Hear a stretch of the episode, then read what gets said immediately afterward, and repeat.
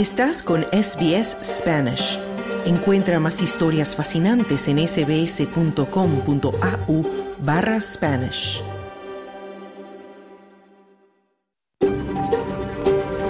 SBS, a world of difference. You're with SBS Spanish on mobile, online and on radio. Estás con SBS en español, en tu móvil, por internet, en tu radio. Hola, ¿qué tal? Muy buenas tardes y bienvenido a SBS Audio Australia en Español. Mi nombre es Esther Lozano. Este jueves 25 de enero del 2024 te saludo desde nuestros estudios en el norte de Sydney, en la tierra tradicional del pueblo Cammeraygal.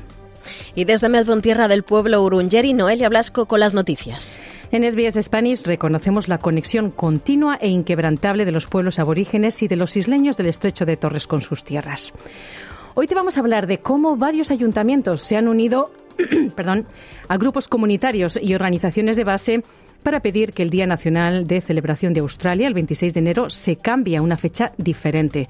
Vamos a escuchar las voces de personas de las primeras naciones, entre otras. Y en Noticias del Abierto de Australia tendremos una entrevista con la española Irene Sánchez, extenista y jugadora del circuito de pádel que trabaja en la sección de acreditaciones. Y hablaremos de teatro musical, escrito por y para hispanos, que se presenta en Sydney en febrero. Se trata del musical In the Heights. Y para conocerlo hemos invitado al estudio a dos de sus protagonistas, que estarán con nosotros en directo. Todo esto hasta las 2 de la tarde, pero primero vamos al boletín de noticias con Noelia Blasco.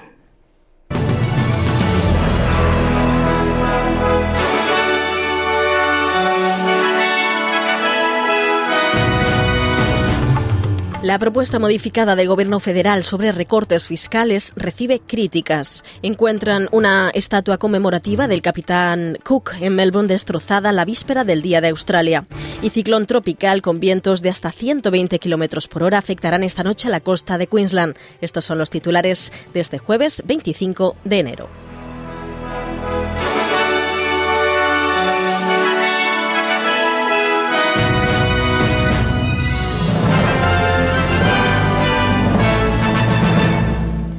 Comenzamos contándoles que el tesorero Jim Chalmers ha insistido en que romper una promesa electoral sobre recortes fiscales por razones correctas puede ayudar a generar confianza, mientras el primer ministro se prepara para presentar la propuesta modificada al país.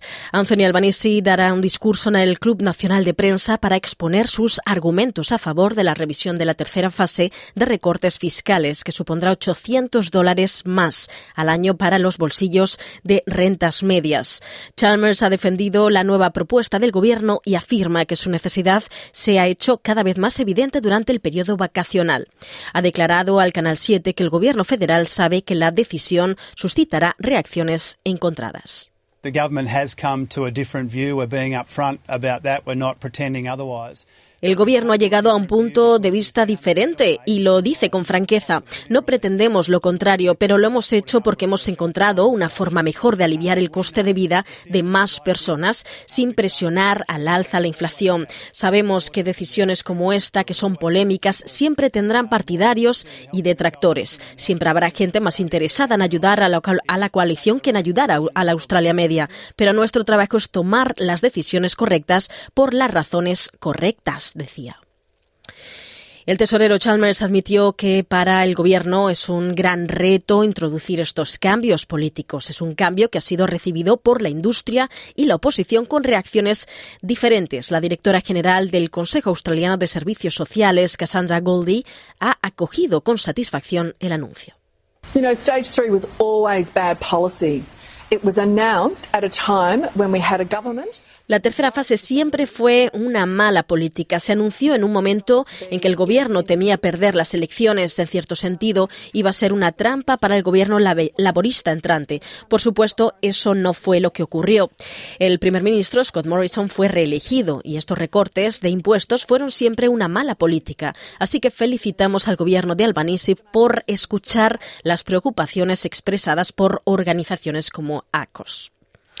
Pero la líder adjunta de la oposición, Susan Ley, ha dicho a ABC que el gobierno mintió para ganar las elecciones. Every single seat, every Labor MP won was won off a lie, and the implications for many of those Todos y cada uno de los escaños que ganaron los diputados laboristas se ganaron con una mentira y las implicaciones para muchos de esos miembros y muchos de esos escaños quedan claras. Ahora quiero ser clara con esto. No he dicho que vayamos a revertir la nueva propuesta laborista. Dije que apoyamos los acuerdos existentes de la tercera fase y que evaluaríamos la nueva propuesta. Han mentido sobre lo que dijeron, aseguró. Y el australiano del año 2024 se conocerá en breve. Los finalistas se reunirán en Canberra antes del anuncio. Representantes de cada estado y territorio se reunirán en el eh, Arboreto Nacional esta noche, donde se desvelarán los nombres de los ganadores de Australiano del Año, Australiano Senior, Joven Australiano del Año y Héroe Local de Australia. Hay 34 finalistas en las cuatro categorías, con activistas comunitarios, ecologistas, investigadores y héroes anónimos que serán galardonados por su labor hacia la comunidad. Karen Mandin, directora ejecutiva de Reconciliation Australia, afirma que es importante reconocer los éxitos de los indígenas en la escena nacional. With the recipients here today spanning decades long work in advocacy, culture, social justice, para los galardonados hoy aquí, que abarcan décadas de trabajo en defensa, cultura, justicia social, educación, salud, ciencia y música, continuáis un legado de liderazgo que se remonta a más de 60.000 años. Esto es lo que me da esperanza y optimismo para nuestro futuro. Es el mayor eh, del camino, rellena lo máximo para el año que empieza, decía. Y por otro lado, una estatua conmemorativa del capitán Cook ha sido cerrada por los tobillos y una estatua de la reina Victoria ha sido rociada con pintura roja en Melbourne, en la víspera del Día de Australia. La policía está investigando los daños ocasionados a la estatua en Jaca Boulevard, en San Kilda, de los que se han informado esta misma madrugada. La policía asegura que varias personas fueron vistas merodeando por la zona en torno a la hora del incidente. Y Transport News of Wales ha emitido una advertencia para que las personas que viajen este próximo fin de semana largo que se mantengan seguras en las carreteras. Se recuerda a los conductores que deben extremar la precaución ante el intenso tráfico y el calor que se espera. Hasta el 23 de enero, 21 personas habían perdido la vida en las carreteras de Nueva Gales del Sur, ocho más que el mismo periodo del año pasado. El portavoz Roger Wicks dice que la gente debe ser paciente, hacer muchas paradas para descansar y conducir de acuerdo a las condiciones de ese momento. Tragically, we've had a really terrible holiday season with the road toll. Um, more than 80% Trágicamente hemos tenido unas fiestas realmente terribles en lo que respecta al número de víctimas en carretera. Más del 80% de las víctimas mortales en nuestras carreteras durante estas fiestas se han producido en carreteras regionales. Así que si van a esas regiones o vuelven a casa desde las regiones este fin de semana largo, pedimos a todos que tengan y extremen las condiciones, que tengan cuidado, decía.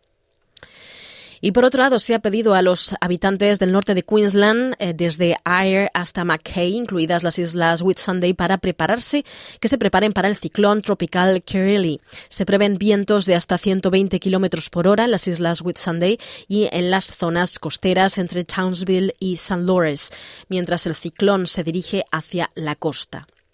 Inicialmente se predijo que golpearía la costa entre Cardwell y Early Beach el jueves por la noche como un sistema de categoría 3. Sin embargo, la Oficina de Meteorología asegura que los vientos pueden ser de hasta 120 kilómetros por hora. La Oficina de Meteorología asegura que el sistema se ha ralentizado, podría cruzar la costa como un sistema de categoría 2, eso sí, entre Townsville y Air hoy por la noche y el viernes por la mañana a primera hora. El premier de Queensland, Stephen Miles, pidió a la población que se prepare para el ciclón y que se pongan en contacto con los vecinos que puedan ser vulnerables. Y la población de Australia ha superado los 27 millones de habitantes, ya que el número de nacimientos y emigrantes que llegan al país supera al de fallecidos y emigrantes que lo abandonan. La Oficina de Estadística ha señalado el momento, eh, el momento diciendo que la población crece en una persona cada 50 segundos. La población de Australia creció un 2,4% el año pasado, unas 624.100 personas. La estimación de 27 millones se basa en estadísticas del 30 de junio del año pasado y las proyecciones se basan en el supuesto de que en Australia nace una persona cada un minuto y 42 segundos y muere una persona cada dos minutos y 52 segundos. Y el ministro ruso de Asuntos Exteriores, Sergei Lavrov, ha revelado que Rusia ha convocado una sesión urgente del Consejo de Seguridad de Naciones Unidas para debatir el accidente reciente de un avión ruso. Rusia ha acusado a Ucrania de derribar de forma deliberada un avión de transporte militar que transportaba 65 soldados ucranianos capturados para un intercambio de prisioneros ha calificado el incidente de acto bárbaro de terrorismo en el que han muerto 74 personas. Lavrov afirma que fue un acto criminal por parte de Ucrania.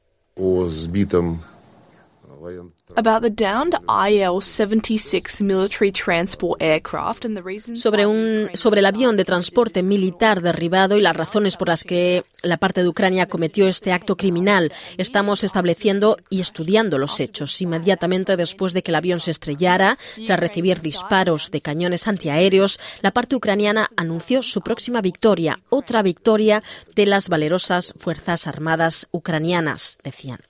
Ucrania afirma que no se le pidió que garantizara la seguridad del espacio aéreo en torno a la zona de Belgorod, en el sur de Rusia, como había ocurrido en anteriores intercambios de prisioneros de guerra con Moscú. Y los sindicatos de Argentina hicieron este miércoles una primera demostración de fuerza contra el ajuste económico y las reformas que impulsa el gobierno de Javier Milei con una huelga general y protestas que congregaron a decenas de miles de personas en todo el país bajo el lema La patria no se vende. Sindicatos de aceiteros, periodistas, trabajadores de cultura, de hospitales, ciencia, así como miembros de organizaciones barriales de derechos humanos y de otros sectores participaron en la manifestación en Buenos Aires portando carteles como No a la motosierra.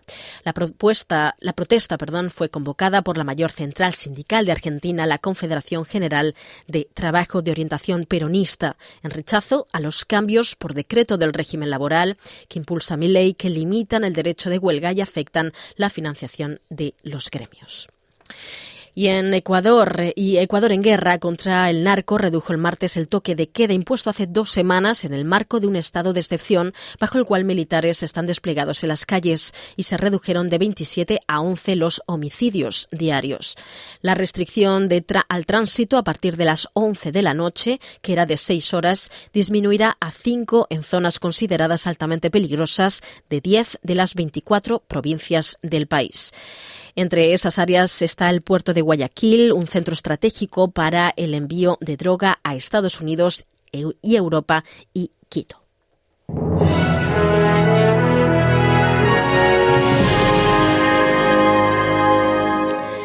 Y el pronóstico del tiempo para esta tarde son 31 grados en Perth, en una tarde soleada, 26 grados en Adelaide con ligeras lluvias. También se esperan 26 grados en la ciudad de Melbourne, 25 grados en Hobart, 32 grados alcanzarán en, en Canberra.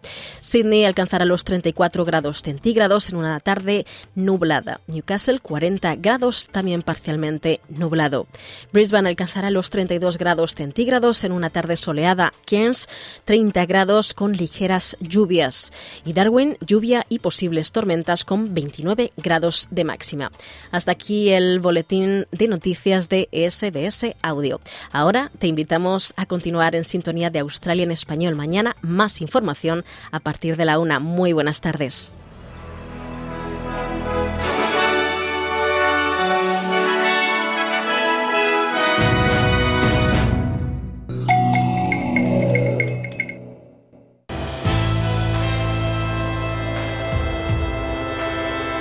Bienvenidos.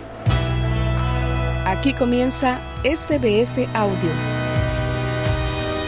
Australia en español. Muy buenas tardes y bienvenidos al programa de hoy. Es un gusto compartir contigo este rato de la tarde. Este jueves 25 de enero del 2024 Tendremos en el estudio a unos invitados muy especiales. Son dos actores jóvenes, Henry López y Natalie Johnson, que están a punto de debutar en un musical que se presenta en Sydney. Se llama In the Heights y viene con un elenco exclusivamente hispano. Conversaremos con ellos sobre los detalles de este proyecto. Y seguimos mirando de cerca el abierto de Australia y metiéndonos en la trastienda de este importante evento deportivo para conocer las historias de vida de las personas que trabajan en él. Hoy es el turno de Irene Sánchez. Ella es una extenista española y jugadora de circuito de pádel que trabaja en la sección de acreditaciones. Pero primero, Varios ayuntamientos se han unido a grupos comunitarios y organizaciones de base para pedir que el Día Nacional de Celebración de Australia se cambie a una fecha diferente. La radio indígena NITV habló con representantes del gobierno local, corporaciones aborígenes y organizaciones comunitarias sobre las diversas perspectivas de las primeras naciones en torno al cambio de fecha, así como los esfuerzos locales para hacer del 26 de enero un día más inclusivo. Soy Esther Lozano y esto es SBS Spanish, Australia en español.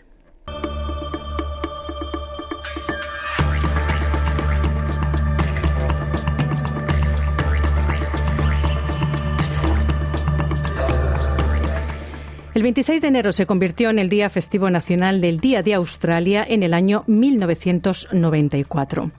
Fue en esta misma fecha, en 1788, cuando la primera flota estableció un asentamiento de convictos en Sydney Cove, marcando el comienzo de la colonización europea de Australia. Y es un día de gran dolor y de luto para muchos aborígenes e isleños del estrecho de Torres. Las décadas de violencia colonial, apropiación y trauma infligido a los pueblos de las primeras naciones desde esta fecha han llevado a muchos a pedir que se cambie el Día Nacional de Celebración de Australia. En ITV Radio habló con representantes de consejos locales, corporaciones aborígenes y organizaciones comunitarias sobre el cambio de fecha, así como los esfuerzos locales para reconocer el dolor y el trauma asociados con el 26 de enero. Sarah Jane Hall es copresidenta del Grupo de Acción de Participación Curi de Ballarat y dice que hay un apoyo significativo para que se cambie la fecha en la comunidad de Ballarat. Uh, there is strong groundswell here in community, both indigenous and non-indigenous community. Hay una fuerte oleada aquí en la comunidad, tanto en la comunidad indígena como en la no indígena. Hay que tener en cuenta que no todas las personas de las primeras naciones sienten la necesidad de cambiar la fecha, pero con los diferentes eventos comunitarios que hemos organizado en Ballarat, para que la gente venga y haga oír su voz, el apoyo abrumador es que el Día de Australia se celebre otro día del año decía Sarah Jane Hall, copresidenta del Grupo de Acción de Participación Curry. Y el director ejecutivo de Bendigo Aboriginal Corporation, Dallas Widdicombe, dice que un cambio de fecha es solo cuestión de tiempo. There is so much momentum. We've seen it over the years. I saw some polls that, that you know, hay mucho impulso, lo estamos viendo a lo largo de los años. Va a suceder. A mi gente allá afuera, que tengan paciencia con nosotros. Hará falta más promoción, pero sucederá. La fecha cambiará. Y ojalá sea algo que podamos celebrar juntos como nación, decía el director ejecutivo de Bendigo Aboriginal Corporation. Y algunos ayuntamientos han enviado un mensaje claro al decidir no reconocer el 26 de enero como día de celebración. En el norte de Melbourne, la alcaldesa del Consejo de Mary Beck Angélica Panopoulos, dice que los concejales decidieron formalmente reconocer la fecha como un día de luto en lugar de celebración, ya en el año 2017. Back then, um, you know, the, the majority of councillors they decided, you know, that January 26th is not a day to celebrate. En aquel entonces, la mayoría de los concejales decidieron que el 26 de enero no es un día para celebrar. No es una fiesta inclusiva o unificadora para las personas. Es un día de profunda pérdida y trauma para las personas de las primeras naciones y eso es lo que se les decía constantemente. Y entonces se trataba de escucharlos. Y supongo que no, sino celebrar un día que es tan dañino para tanta gente, decía la alcaldesa del Consejo de Marybeck. Y para la senadora independiente Lydia Thorpe, la idea de cambiar la fecha por sí sola no es suficiente. Ella dice que sin un proceso de decir la verdad que reconozca adecuadamente la violenta historia colonial de Australia y sus impactos continuos en los pueblos de las primeras naciones, un cambio de fecha correría el riesgo de ser meramente simbólico.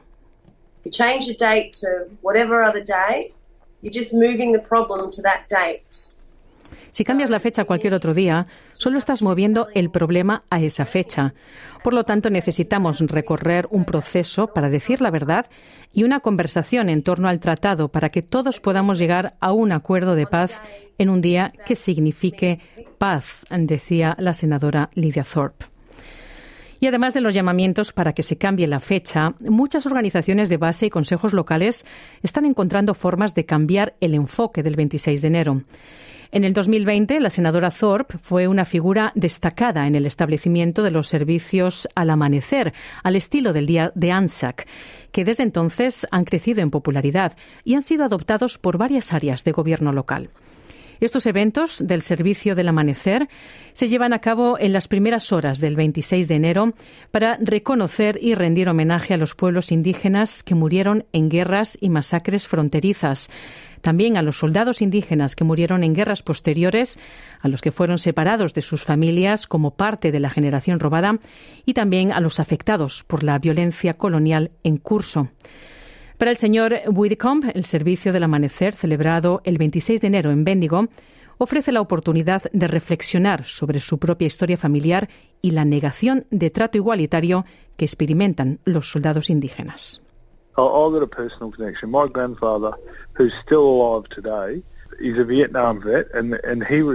También tengo una conexión personal. Mi abuelo, que todavía vive, es un veterano de Vietnam y regresó sin ayuda, como la gente de la corriente que luchó por el país. Así que es muy importante que reconozcamos a nuestros soldados aborígenes, decía Widdicombe.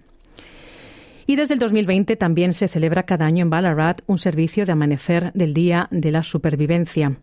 La señora Hall dice que ofrece una importante oportunidad para la unidad y la solidaridad el 26 de enero. A great opportunity for people to come together. Um, Aboriginal Torres Strait Islanders, es una gran oportunidad para que la gente se reúna. Aborígenes e isleños del estrecho de Torres, amigos, pueblos no indígenas, unirse todos.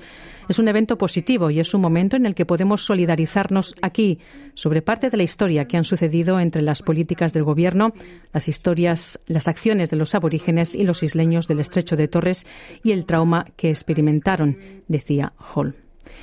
Ella dice que se trata de celebrar la resiliencia de los pueblos y la cultura indígenas y de crear caminos para la curación, para la sanación. We acknowledge the determination and resilience and strength of those that have uh, survived the traumas Reconocemos la determinación, la resiliencia y la fuerza de aquellos que han sobrevivido a los traumas.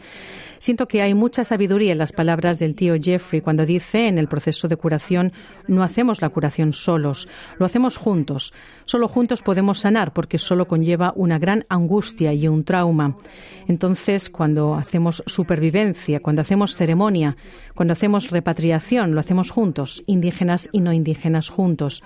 Podemos consolarnos unos a otros. Era la señora Hall terminando esta historia de NITV Radio y Angelica Wade para SBS News. Estás en SBS Audio Australia en Español. Aquí continuamos.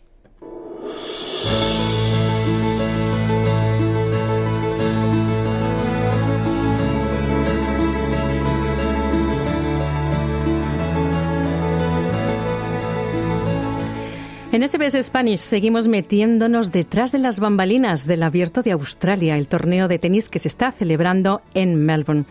Obviamente es un evento único que requiere de mucha organización para llevarlo adelante. Son miles de personas las que trabajan durante muchos meses para que todo funcione perfecto en las semanas en que se lleva a cabo. La española Irene Sánchez es una de estas trabajadoras. Ella es Sport Manager y trabaja en la sección de acreditaciones para medios de comunicación de este evento. Y para entender la magnitud del torneo, ella cuenta que en esta edición, en total, se han entregado más de 23.000 acreditaciones a diferentes colaboradores y medios de prensa. Irene es también una extenista que decidió cambiarse al deporte del pádel, en donde ahora compite al más alto nivel en Australia y en el mundo. Nuestro compañero Claudio Vázquez, quien está cubriendo el evento, entrevistó a Irene, quien comienza contando cómo llegó a trabajar en el Abierto de Australia.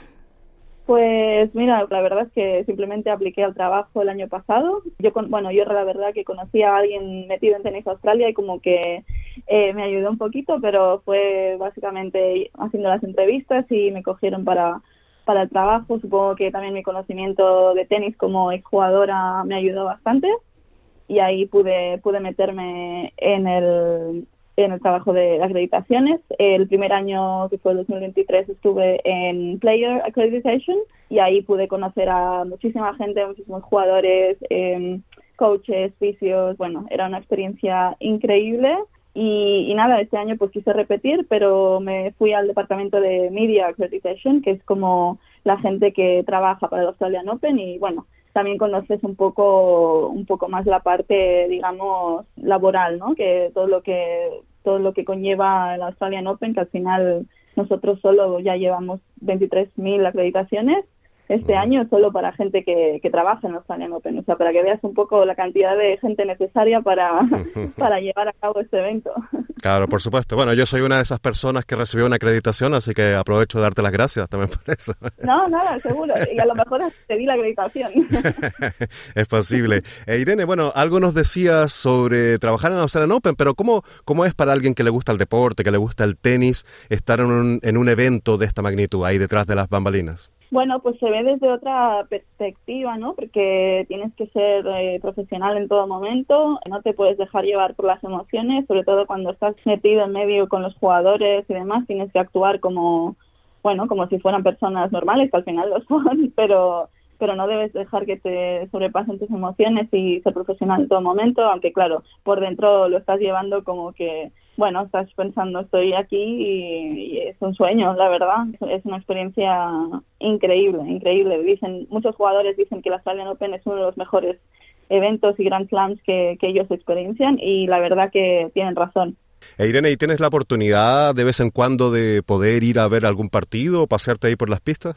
Sí, sí, o sea, nosotros en todo momento, como mucha gente que trabaja allí eh, es amante del tenis, tenemos suerte de que tenemos una televisión porque estamos como underground, entonces, bueno, no podemos ver los eh, partidos en directo, pero tenemos una televisión que estamos ahí puestos 24/7.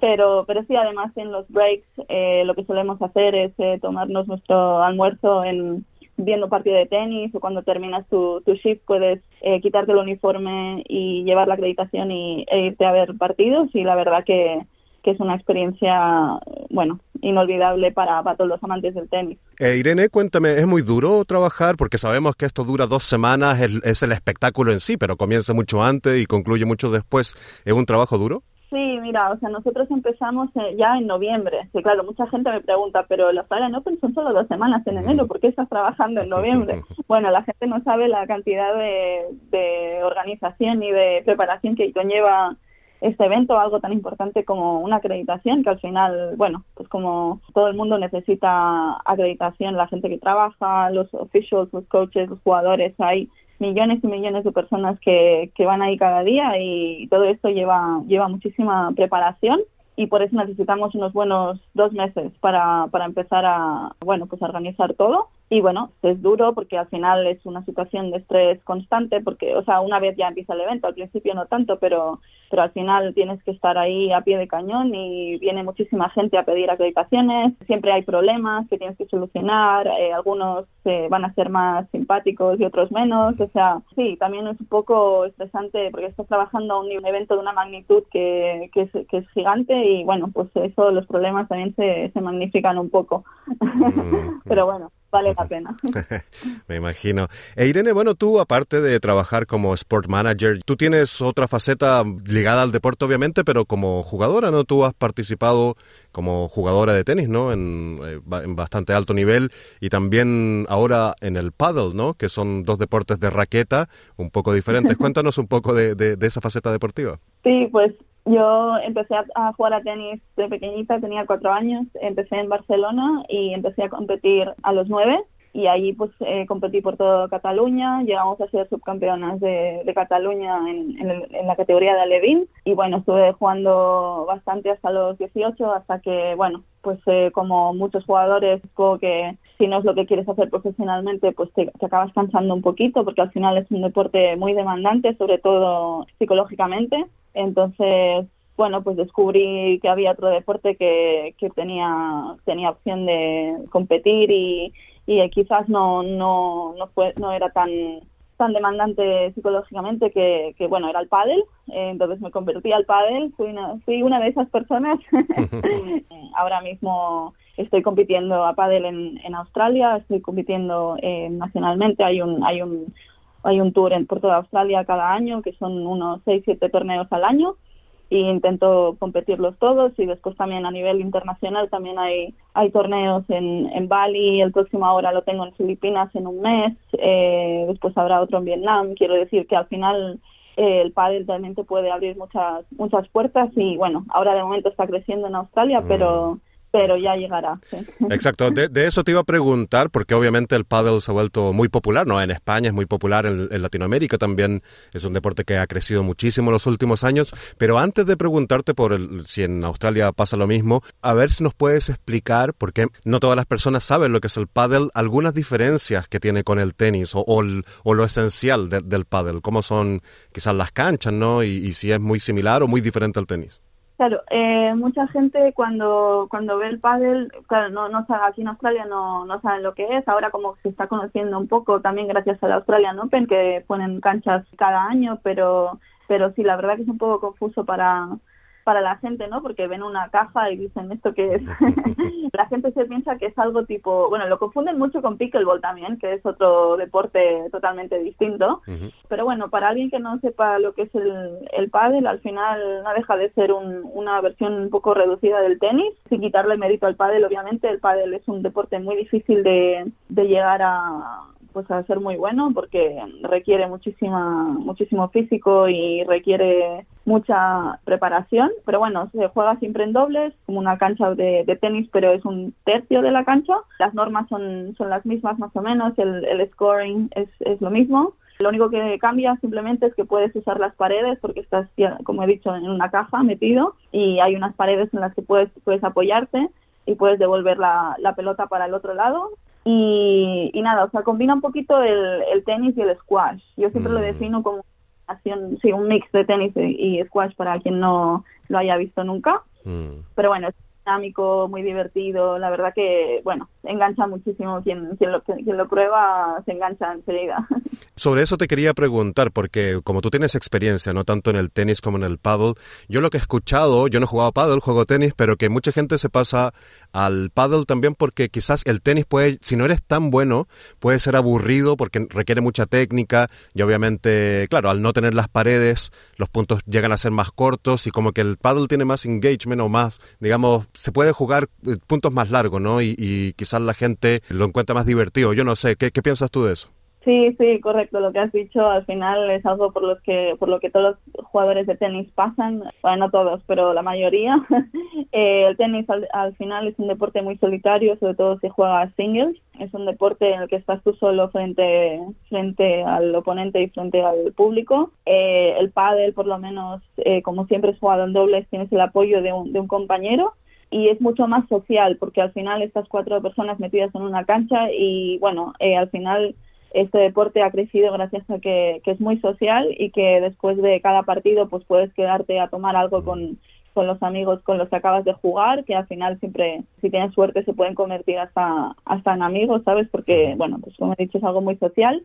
Yo realmente, mis, todos mis amigos ahora en Australia son, los conozco gracias al pádel. Se ha convertido en mi vía de escape, pero también como eh, mi apoyo y he conseguido una familia gracias a gracias a este deporte así que algo es algo que el tenis por ejemplo nunca me dio pero bueno esa es mi experiencia personal pero sí yo creo que, que es algo que, que, bueno que además que es súper adictivo el deporte pues eso es muy muy social y puedes conocer a muchísima gente y y sobre todo pasarlo muy bien en la cancha.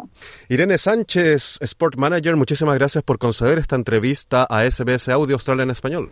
Nada, gracias a vosotros. Era Claudio Vázquez con esa entrevista.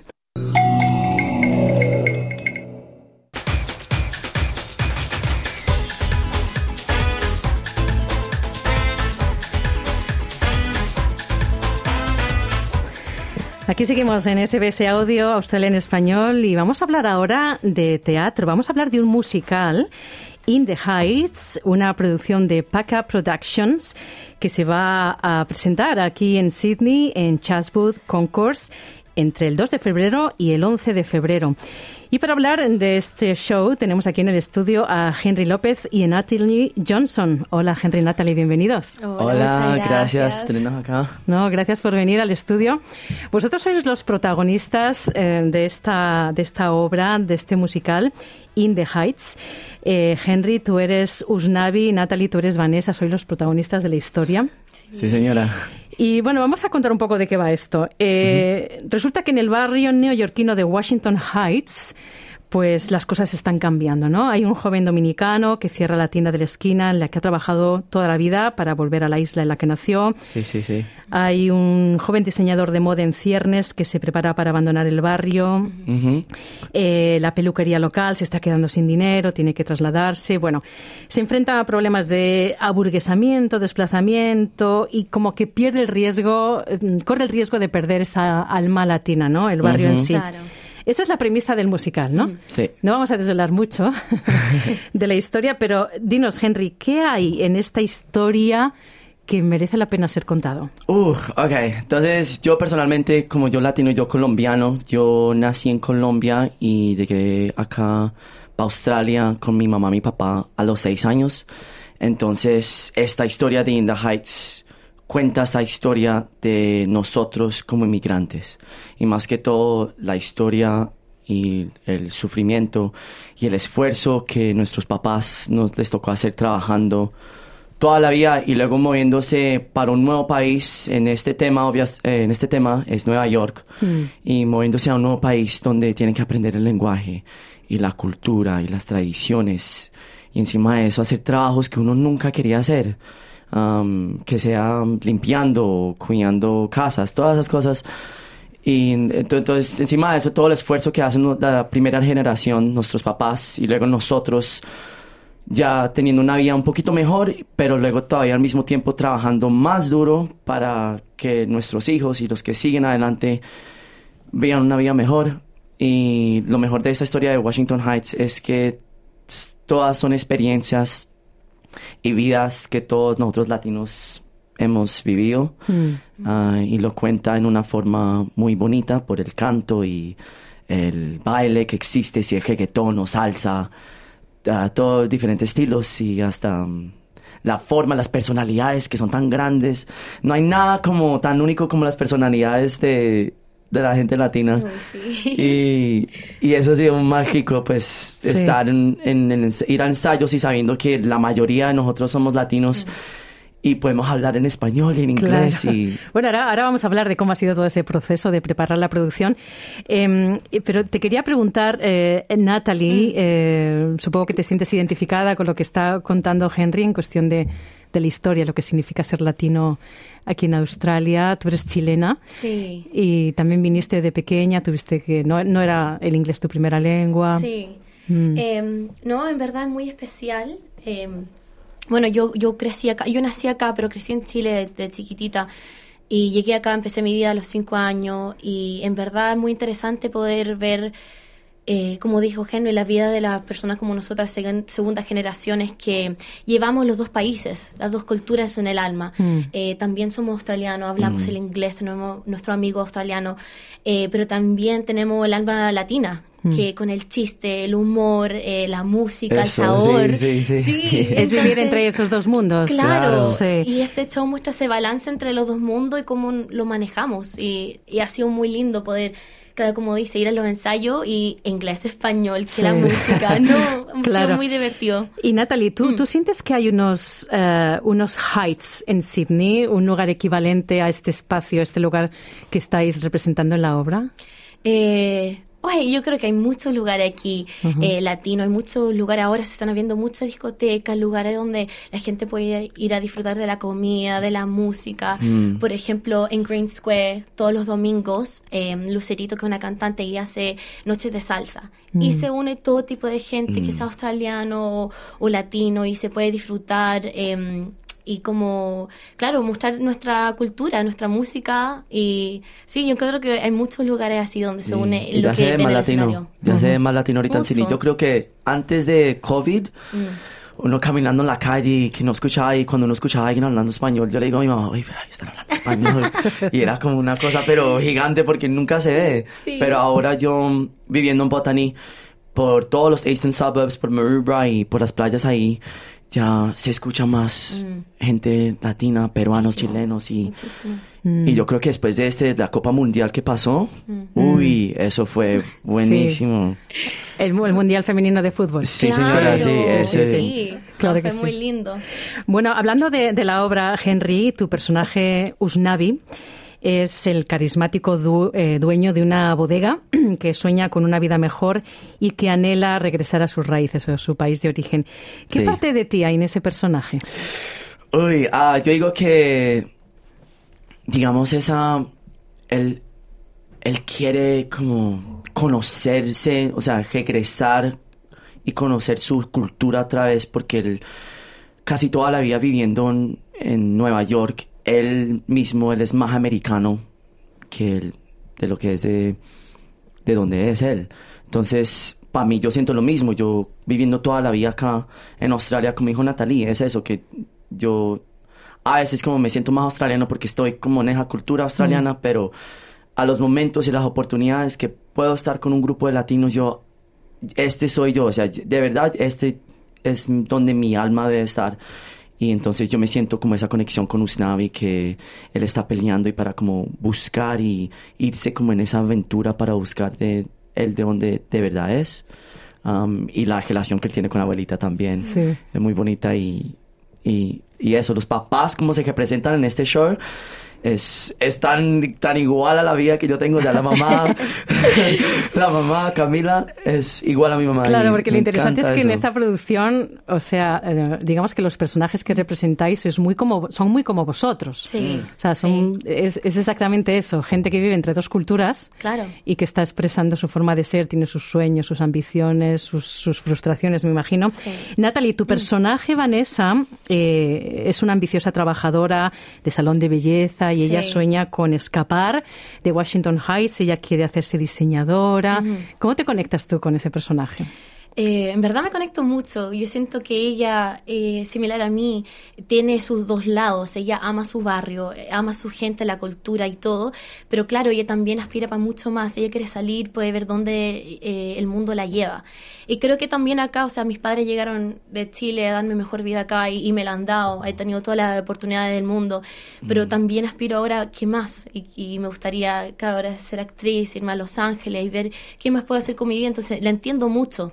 Mm. Creo que sí, cuando empecé a leer su personaje y realmente entenderla, encontré muchas partes mías que yo dije, oh, wow, llevo mucho de Vanessa Mm. adentro. Así que ha sido muy lindo, muy lindo ser Vanessa. ¿Y eso te ha ayudado en lo personal también? Sí, yo creo que encontré un poquito así como esas garras de, bueno, yo puedo, se puede más, o sea, ¿por qué no? Uno puede soñar, ¿no es cierto? Claro. Claro. Mm. Así que no. Vamos a escuchar un poquito de la música de The Heights. Sí. Es nada, un clip muy cortito para hacernos una idea de cómo suena. Ya.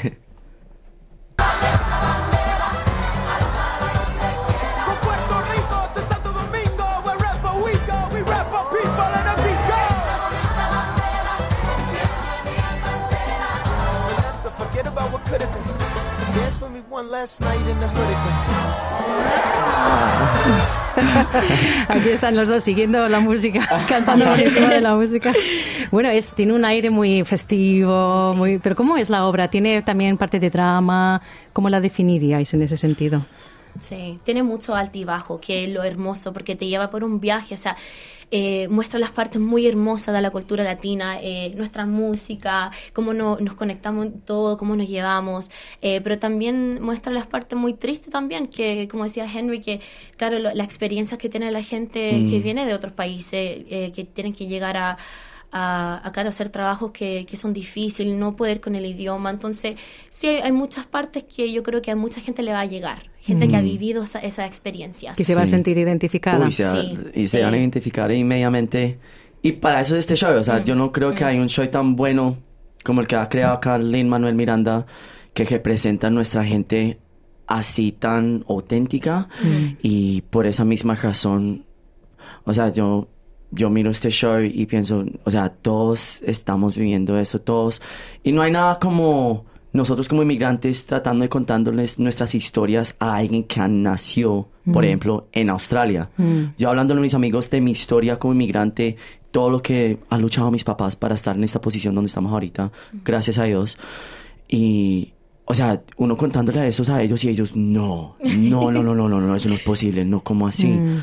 ¿Cómo así que inmigración es así de difícil y lo que sea y tarará? Ah, qué Ah, bueno, sí. pueden entender mejor cómo, cómo es esa Claro. experiencia, ¿no? Claro. Bueno, vamos a hacer ahora una breve pausa, pero no se vayan porque todavía tenemos mucho que hablar con Natalie y con Henry.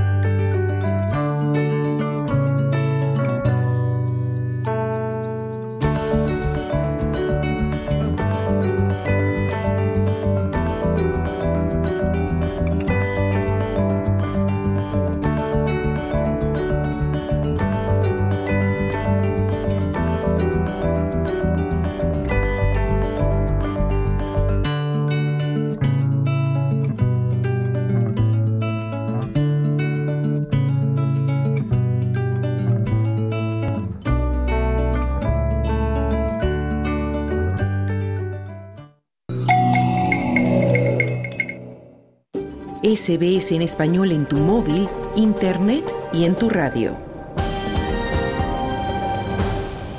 Estás en SBS Audio, Australia en Español. Estamos aquí hablando con Henry López y con Natalie Johnson. Ellos son los protagonistas del musical In the Heights de Paca Production que se va a presentar en Sydney, en Chatswood Concourse, entre el 2 y el 11 de febrero. Y vamos a hablar ahora un poco de, cómo ha sido la producción de, de- de este musical eh, y hablar un poco de vuestras carreras, porque los dos ya estáis en la línea de convertiros en, en actores profesionales. Eh, Henry, tú tienes 22 años Sí. eh, y, y tú, Natalie, tienes 30. Ambos tenéis distintas experiencias, pero ya estáis muy enfocados por aquí. Y tú, Henry, te graduaste recientemente en arte dramático en Excelsior College y, y has estado en Los Ángeles, ¿no? Sí, También señora. para fomer- eh, formarte en el Conservatorio de Artes Escénicas. Y este espectáculo es para ti tu debut, ¿no? Ujú. En el teatro musical. ¿Cuál ha sido el reto más importante para ti? Uf, ah, sí, no, esa experiencia siendo mi primer musical ha sido, aprendí un montón, o sea, que yo desde el primer día e- era eso, yo sabiendo que estoy acá es para aprender, porque, o sea, yo nunca, uno como actor nunca se puede preparar mucho, digamos eso, entonces yo estaba ya preparado listo y, y con un, un cast tan amables, todos tan amables y todos tan bonitos conmigo, ayudándome, porque de verdad me, me ha estresado acá en unos puntos porque es un personaje bien grande y hay harto para hacer, pero, o sea, lo amo, amo Tsunami y yo, y me han ayudado todos con mi trabajo y eso ha sido lo mejor. Yo creo que lo más difícil o lo más que he aprendido de este musical es cómo puedo mostrar la emoción mientras estoy bailando o Y cantando, a la vez, ¿no? Sí, Es- es- es- él es un rapero, entonces, Mm. ¿cómo puedo Ah. mostrar la misma emoción Ok. mientras bailando y cantando? Eh, ha sido como lo más que he aprendido Ujú. en este proceso, sí. Ah, buenísimo. Y, y Natalie, tú, tú has sido parte del teatro comunitario durante más de 10 años Ujú. en, en Sydney y has participado en diferentes producciones con el grupo chileno Sin Fronteras. Sí. También eres bailarina profesional Sí. Y de éxito, además, y ahora te has centrado en perfeccionar tu arte y, y vas a ir también a Los Ángeles o has estado ya, ¿no? Sí, estuve tres meses estudiando y, y me encantó, lo disfruté, aprendí mucho, así que sí, eh, planeo volver. Sí. ya, sí. ¿Cómo es esa experiencia de estar allí en el corazón, digamos, de lo que es la, De la no sé, el show business, ¿no? Show en Estados business. Unidos. fue como un sueño, en verdad me encantó. Siento que fue como un lugar que yo llegué y sentí como que encontré donde tenía que estar. Eh, sentí casi como que el alma y toda mi energía era como, claro, aquí Mm. es donde tengo que estar. Y aprendí muchísimo. Estudié em, con un, un director, se llama Howard Fine, que fue realmente fantástico. Eh, la manera que te enseña a ver actuación, eh, no solamente como actuando un personaje, pero entendiendo las circunstancias de la persona, la, la- experiencia de su vida y realmente ente- entender cómo reacciona esa persona. Eh, entonces realmente me ha ayudado mucho ahora en este show entender Vanessa, reaccionar, crear su vida. Eh, ha sido un- una muy buena experiencia. Mm. Y vuestros personajes eh, tienen una relación sentimental, ¿verdad? Sí, señora. Sí. ¿Termina bien o mal? Bueno, no, No, vamos a no, no, mucho, pero... Tienen que, tienen que venir a ver, a ver qué pasa. Pero estaba enamorado de mí toda la vida. Ay, pobrecito. Bueno, y, y hablando de Los Ángeles, ¿vuestra carrera musical, artística, la veis allí? Ve- ¿Veis que es una posibilidad o deseáis que sea así, pasar allí una temporada? ¿O pensáis que Australia puede ser vuestro, vuestro lugar, sin más? Uh, ¿Para musicales o...? Sí, musicales, teatro. Yo creo que para cuando yo, en mi tiempo, cuando yo estaba allá en Los Ángeles, allá como es más de show business, más de, más de películas, más de pantallas, más de Ajá. quiero ser el actor de Hollywood y eso. Esa es la cultura de allá. Um, para teatro y musicales. Es más Nueva York. Más Nueva York, sí, Mm. señora. Entonces, por Mm. acá yo, pero, pero eso es lo bueno de acá Australia y eso es lo importante de este show, es que es la primera vez que se ha visto este show latino tan grande, tan conocido aquí en Australia, aquí en Sydney, donde la mayoría de los actores y la gente trabajando eh, del equipo de producción son latinos y Mm. o sea eso eso da como más alma y porque Claro. no hay nadie lo entiende más como uno mismo que de verdad Mm. nació allá Y ya no es, digamos, ya es un nivel más del teatro comunitario, ¿no? Ya es una producción más profesional. Sí, ya un ¿verdad? teatro grandecito. Sí. Sí, me imagino que eso debe imponer un poco, ¿no? Eh, y, y, bueno, ahora contadme cómo ha sido el previo. Eh, eh, Natalie, ¿cómo os enterasteis? ¿Cómo te enteraste de que esta producción estaba en marcha y cómo fue el proceso de las audiciones? Eh, lo vimos en social media, en Facebook, em, y muchos amigos nos mandaron así como el link, como hoy están haciendo audiciones. Y en ese tiempo yo estaba muy ocupada con baile, estaba enseñando mucho y, y casi aplicamos el último día. Así mandamos un, un video rápido porque mi mamá también actúa, mis dos primas. Ah, también. Sí, sí, así aplicamos las cuatro, así, último momento. ¿Y las cuatro entrasteis? Sí, Wow. y nos dijeron, ya, ya, vengan al ensayo, al ensayo, al, al, al A- a la audición. audición. Y, y claro, ¿no? Y llegamos y fue como... eh, fue demasiado bacán porque había mucha gente, claro, muchos latinos, am, y era como, qué rico estar acá, así, y no, fue realmente... ¿Fue competitivo? ¿Fue difícil? Sí, sí, y cuando ya llegamos a como la finalista y te hacen cambiar, porque hay como los, los tres roles que son principales de mujeres y te hacen como cambiar, decir, ya tú Mm. haces esto. Entonces, es como un poquito como, te apoyo, pero también yo quiero el papel. Ah, claro. ¿Lo mismo para ti, Henry? Sí, lo mismo. Yo encontré ahí por Facebook, vi la, ahí el, la ad de In the Heights y yo, ve, a mí me encanta este, esta obra de teatro. ¿Ya, Entonces, ya la conocías antes? Sí, yo ya la conocía, ya vi la película, vi el show y Ujú. pues a mí me encanta el trabajo de Lin Manuel y yo pues a mí me encanta la música de, de rap. A mí me encanta eso. Entonces yo y- me estaba pensando, pues si, si hay una forma que me puedo meter como a ese mundo de musicales, sería con este show. Porque Usnavi canta, pero él es más como japero porque es como... eh, y ayuda porque el, del personaje de Usnavi, él vive como estresado y que no puede gastar tiempo en su vida, entonces eso ayuda con cuando Mm. le está haciendo todo el rapping y todo. Um, Mm. Y sí, no, yo estresado como todo, porque yo ahorita como actor, mi, mi agente, él me, me- ella me manda audiciones, pero yo las puedo hacer en la casa. Claro. Tranquilo, con mi Te teléfono. grabas y ya. la mandas. Sí, Mm. las grabo, tranquilo. Pero con este fue la primera audición como más de dos años que era ahí persona. en persona, Mm. con unas 30 más personas ahí. Y uno esperando para su turno y luego Sí, aprendiendo. como en las películas. No, Claro, exacto, verdad, ese mismo sí. estrés. Pero sí, fue muy rico ese y yo, yo extrañaba ese estrés que uno le da Mm. en las audiciones porque Más que se ve más uno vive para eso, uno vive para eso. ¿verdad? ¿Y cuándo empezasteis a ensayar para prepararlo para febrero? Hoy empezamos en octubre. Sí, Ah, no, mucho o sea, tiempo. La Sí. semana después de audición, Ah, wow. ya, empezamos ya. O sea que habréis tenido que darle mucha... hacerlo rápido, ¿no? Hacer muchos Sí. ensayos, trabajar Sí. muy duro porque no es mucho tiempo. Sí, ensayamos tres veces a la semana, los domingos enteros, porque, claro, o sea, la música, después hay armonías. eh, entonces, claro, con, y, y Lin Manuel Miranda hace como cuatro o cinco armonías en una. Entonces, Wow. claro, tenés que saberte en tu armonía muy bien y de ahí el baile y ponerlo todo junto, porque el segundo que empiezas a bailar y cantar, uy, no, como son Sí, tres sí, cosas sí, y sí, como, sí. no.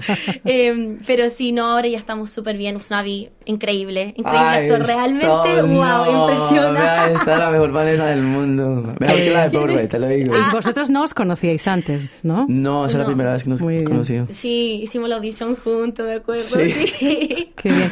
Bueno, pues ¿cómo, ¿cómo queréis invitar a la gente a que vaya a ver vuestro el musical In the Heights? si quieren ver un, un gran show y realmente escuchar música latina, sentir la pasión latina, o sea, tienen que venir porque es realmente un show increíble. Mm. Sí.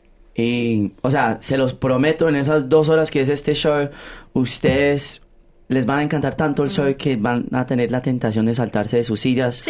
Así de rico es. Hagan bulla, o sea, no hay nada más. Este show es Claro. para hacer bulla, Eso, para eso. que griten, bailen con nosotros. Sí. Ah, ahorita tenemos descuento de etiquetes. Ah, sí. Tenemos código de 49 TICS, T I de iglesia X, 49 TICS. Ah, entonces, vendiendo tiquetes a 49 dólares por grupos de más de tres. Ah, y sí, es para disfrutar el tiempo bien rico. Eso. Y se encuentra también el link en el Concourse Theater website eh, y también si se mete a Facebook o Instagram de Pana. ¿Paca? Sí, Paca, Paca Productions. Muy bien, pues hay que dar la invitación para eh, febrero del, del 2 al 11. Pues muchísimas gracias por haber venido a nuestros estudios, a haber compartido con Ay, muchas nosotros. Sí, Natalie estar Johnson. Henry López, mucha suerte con el show. Muchas gracias. Y que, que vaya muy bien y que, bueno, muchos éxitos también con vuestra carrera. Muchas gracias.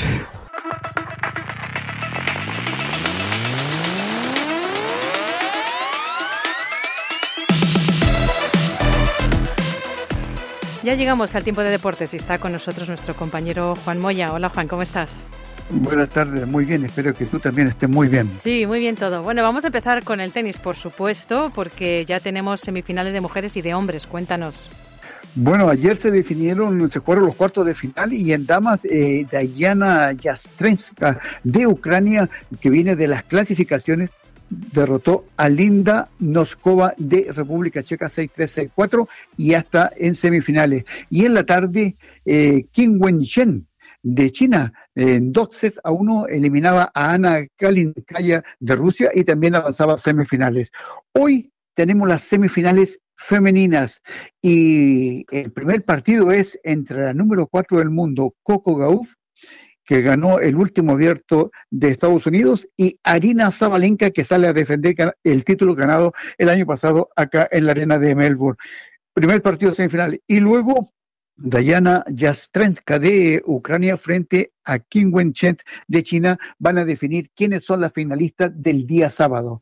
Y en varones tuvimos que Daniel Medvedev eliminó a eh, Hubert Hurkacz de Polonia por tres sets a dos, el último 6 y 4 lo ganó y así avanzó a semifinales. Y en la noche, lamentablemente, Carlos Alcaraz no pudo Mm. frente a la potencia de Alexander Zverev, que lo eliminó en tres sets a 1, 6-1, eh, 6-3, remontó en el tercer set eh, Carlos Alcaraz ganando 7-6, pero en el cuarto 6-4 fue suficiente para que Alexander Zverev se clasifique a semifinales. Semifinales para el día sábado, eh, perdón, eh, para el día eh, viernes, Daniel Medvedev frente a Alexander Zverev y el partido más esperado de la temporada, Novak Djokovic, el número uno del mundo, frente a Giannis Sinner de Italia, número cuatro del mundo, que no ha perdido un set en este abierto 2024 eh, que se está jugando en la ciudad de Melbourne. Mm, se está poniendo muy emocionante hacia el final. Veremos a ver cómo queda. Bueno, nos vamos ahora al fútbol, Juan, porque tenemos partidos dobles hoy y mañana de la A-League en Australia. Claro, tenemos eh, hoy eh, en Melbourne jornada doble que comienza a las 5 de la tarde. El puntero del fútbol femenino Melbourne City recibe a West United, un clásico de Melbourne. Y, luego de fondo a las 7.45 el City recibe a Adelaide United. Y mañana otra jornada doble en el Amy Park de Melbourne. A las 5 de la tarde, Melbourne Victory se enfrenta a Sydney y luego a las 7.45 de, de la tarde el Victory frente a Sydney. Así que fútbol para todos, jornadas dobles hoy y mañana en la ciudad de Melbourne. Qué bien. Bueno, y ahora nos vamos a la Copa Asia porque Australia ha pasado a los octavos. ¿Cómo va? Sin convencer, Australia empató con Uzbekistán 1 eh, a 1, ya está clasificado para los eh, octavos de final. El domingo eh, juega a las 10 de la noche, va a jugar el, partido. Aún no se sabe quién es su contrincante. Dependiendo de los resultados, em, hay que esperar qué es lo que va a ocurrir, pero podría ser Palestina el equipo que enfrente a Australia en los octavos de final. Bueno, y nos vamos ahora al preolímpico sudamericano. Ha habido ahí algunos partidos. Cuéntanos cómo está la cosa. Bueno, en el grupo A, ayer Brasil derrotó por 1 a 0 a Bolivia y Ecuador empató 1 a 1 con Venezuela. Hoy, en una guerra de goles, Paraguay derrotó 4 a 3 a Uruguay. Uruguay eh, queda con 0 puntos y Paraguay suma 4 puntos. Recordemos que hay solamente dos cupos para llegar a París 2024. Muy bien. Y terminamos con ciclismo, porque este fin de semana se va a correr eh, en Victoria la Great Ocean Road, allí, en una carrera eh, exclusivamente australiana. Cuéntanos cómo va a ser.